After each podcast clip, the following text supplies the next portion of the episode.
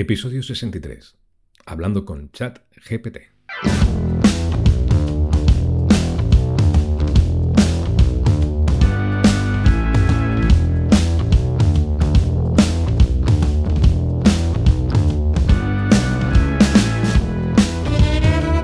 Pues muy buenos días. Aquí estamos de nuevo. Esto es Freelance 3D, el podcast de marketing para 3D ceros y también, ¿por qué no?, para hablar de 3D, que es lo que más nos gusta. Un podcast que va dirigido a todos aquellos que quieren ganarse la vida con lo que más le gusta, el 3D, y que no saben cómo empezar a ganar dinero con esto. Y en el episodio de hoy voy a hablar de algo que es candente en el mundo de la tecnología, Chat GPT, que supongo que todo el mundo estáis hablando de él y habéis escuchado noticias sobre él. Es increíblemente alucinante. Así que hoy vamos a tener nuestro primer invitado virtual, no existente, le haremos algunas preguntas para que veáis el potencial y la de cosas que se puede hacer con él. Es impresionante.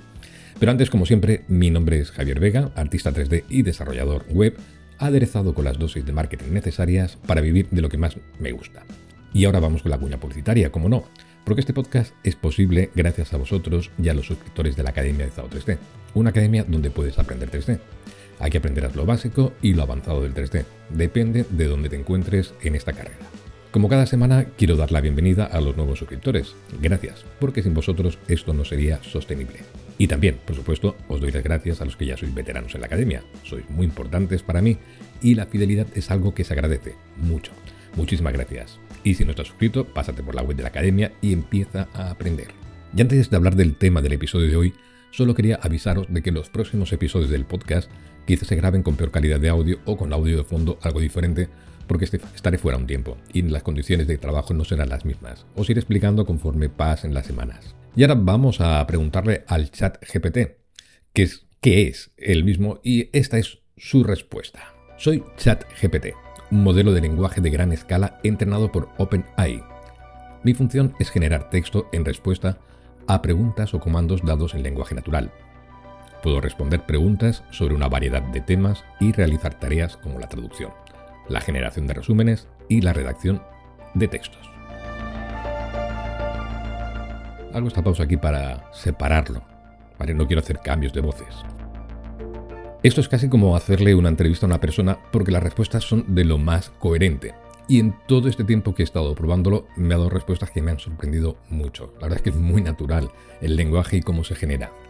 Por ejemplo, le pedí que me hiciera unos scripts en Python para Blender y ¿sabes qué? Me lo hizo. Lo más alucinante es que además te comenta el código y después en el último párrafo te explica lo que ha hecho. Es bastante alucinante. Una cosa importante es que le puedes volver a preguntar si te lo puede mejorar u optimizar y lo hace. Lo que más me gusta es que cuando cuanto más tiempo estás con él, pues mejor lo hace, porque como sabemos es un sistema, es un sistema entrenado por las entradas y peticiones que le hacemos todos. Esa también es una de las razones por las que es gratuito, ya que millones de personas lo están entrenando, así, por la cara. Está claro que es un sistema de lo más alucinante y estoy seguro que nunca va a estar desprovisto de polémica y eso precisamente es lo siguiente que le pregunto. ¿Qué polémicas hay desde que has aparecido en escena? Desde mi lanzamiento ha habido varias polémicas relacionadas con los modelos de lenguaje de gran escala como yo. Una de las principales preocupaciones ha sido la posibilidad de que los modelos de lenguaje como yo sean utilizados para generar contenido falso o engañoso, conocido como deepfake de texto. Otro tema de preocupación ha sido el impacto de los modelos de lenguaje en el empleo, ya que pueden automatizar ciertas tareas que antes eran realizadas por seres humanos. Además, hay preocupaciones éticas sobre el uso de modelos de lenguaje de gran escala como yo, ya que pueden perpetuar la discriminación y los prejuicios existentes en los datos de entrenamiento. En general, se han generado discusiones sobre la necesidad de desarrollar regulaciones y estándares éticos para garantizar que los modelos de lenguaje como yo sean utilizados de manera responsable. ¿Os habéis fijado? Es una respuesta de lo más natural. Es impresionante el pedazo de texto que nos ha generado. Después le pregunto, porque hablar con esta tecnología da mucha curiosidad, ¿cuál es el hecho más preocupante usando la inteligencia artificial?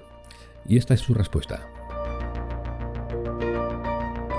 Hay varios hechos preocupantes que pueden ocurrir al usar modelos de lenguaje de gran escala como yo.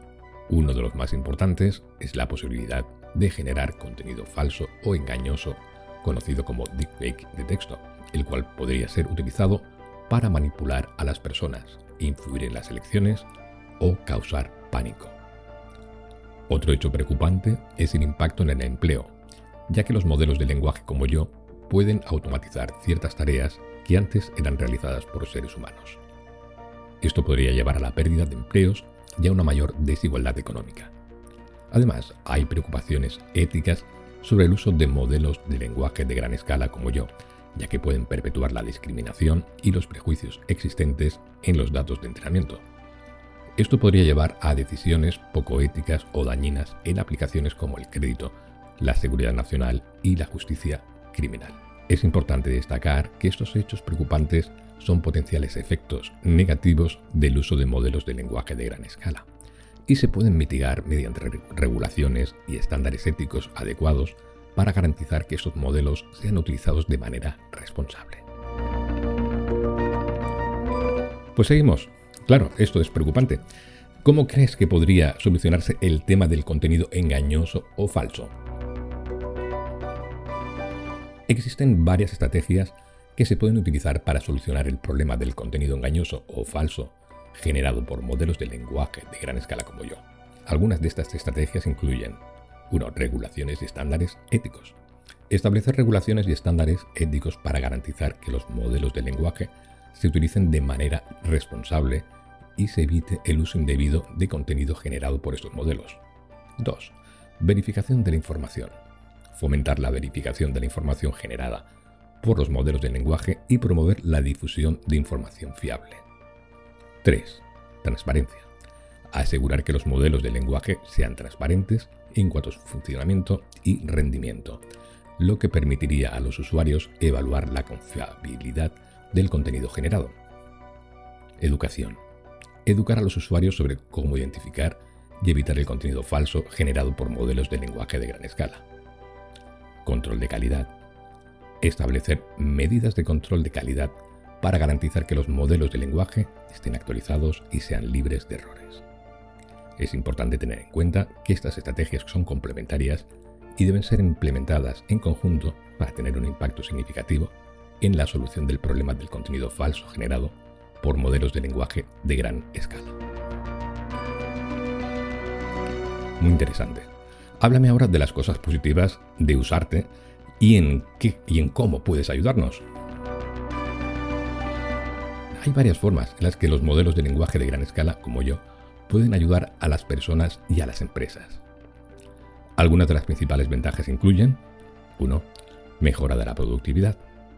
Los modelos de lenguaje de gran escala como yo pueden automatizar tareas que antes eran realizadas por seres humanos, lo que puede aumentar la productividad y reducir los costos. 2. Generación de contenido. Los modelos de lenguaje de gran escala como yo pueden generar contenido de alta calidad como artículos, correos electrónicos, scripts de vídeo, etc. 3. Procesamiento del lenguaje natural. Los modelos de lenguaje de gran escala como yo pueden procesar y analizar grandes cantidades de datos de texto, lo que puede ayudar a las empresas a entender mejor a sus clientes y a tomar decisiones informadas. 4. Asistencia al cliente. Los modelos de lenguaje de gran escala como yo pueden ayudar a las empresas a proporcionar un servicio al cliente más rápido y eficiente mediante la automatización de respuestas a preguntas frecuentes. 5.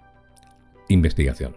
Los modelos de lenguaje de gran escala como yo pueden ayudar a los investigadores a analizar grandes cantidades de datos de texto en campos como la medicina, la psicología y las ciencias sociales. Es importante tener en cuenta que estos son solo algunos de los posibles usos de los modelos de lenguaje de gran escala y que estos modelos son herramientas poderosas que pueden ayudarnos a mejorar nuestras vidas y a resolver problemas importantes. Sin embargo, es importante utilizarlos de manera responsable para minimizar cualquier posible efecto negativo. Bien, pues seguimos con nuestra entrevista. La semana pasada te pregunté si me podías hacer un script en Python para Blender. ¿Te acuerdas? Lo siento, no tengo registro de una pregunta similar de hace una semana. Sin embargo, estaré encantado de ayudarte a crear un script en Python para Blender si me proporcionas más detalles sobre lo que deseas lograr con el script. Ok, puedes crear un script para Blender que me cree un botón en el visor 3D y me abra un cuadro de diálogo para crear una carpeta de proyecto. Sí, puedo ayudarte a crear un script en Python para Blender que agregue un botón en el visor 3D y abra un cuadro de diálogo para crear una carpeta de proyecto. A continuación te proporciono el código necesario. Oyentes, eh, podéis ver el código dentro de la entrada del podcast, aquí en las notas del programa, y ahí lo podéis probar si queréis.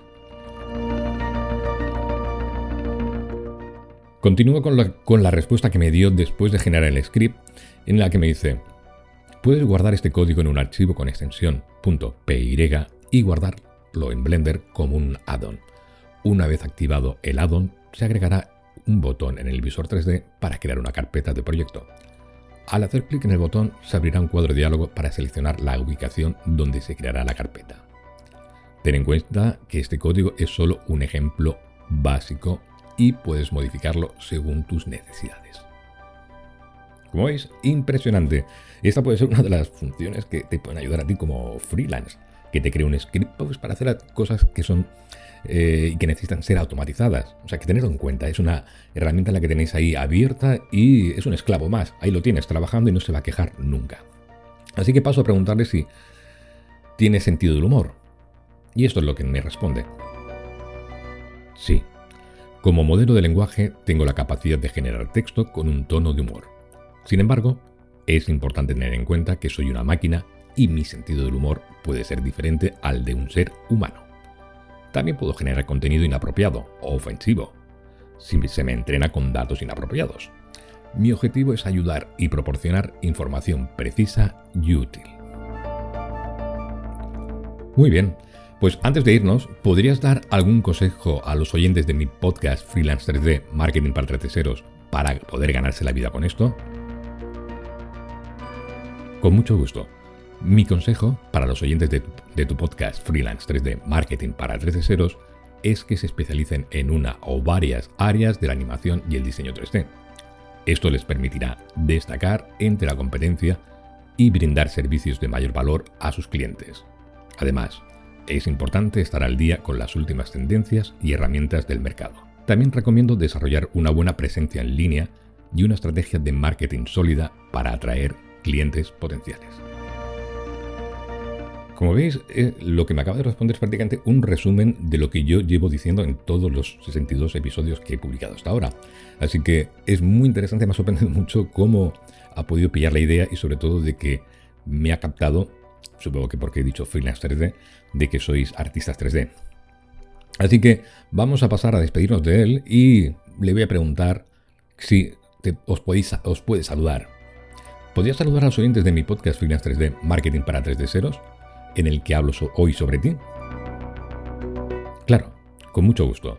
Saludos a todos los oyentes de tu podcast Freelance 3D Marketing para 3D Ceros. Espero que estén disfrutando el episodio de hoy en el que se discute sobre mi capacidad como modelo de lenguaje para ayudar a los profesionales de la animación y el diseño 3D en su trabajo. Si tienen alguna pregunta o comentario sobre cómo puedo ayudarles, no duden en preguntar. Así que ya sabéis amigos, eh, simplemente ya, ya os ha dicho él que le podéis preguntar todo lo que queráis, así que pasaros por la web de ChatGPT. También os comento y os aviso de que están habiendo tantas peticiones a ese servidor que durante un par de días ha estado totalmente caído, ha sido imposible entrar. Pero como siempre, siempre digo, la paciencia es una gran virtud.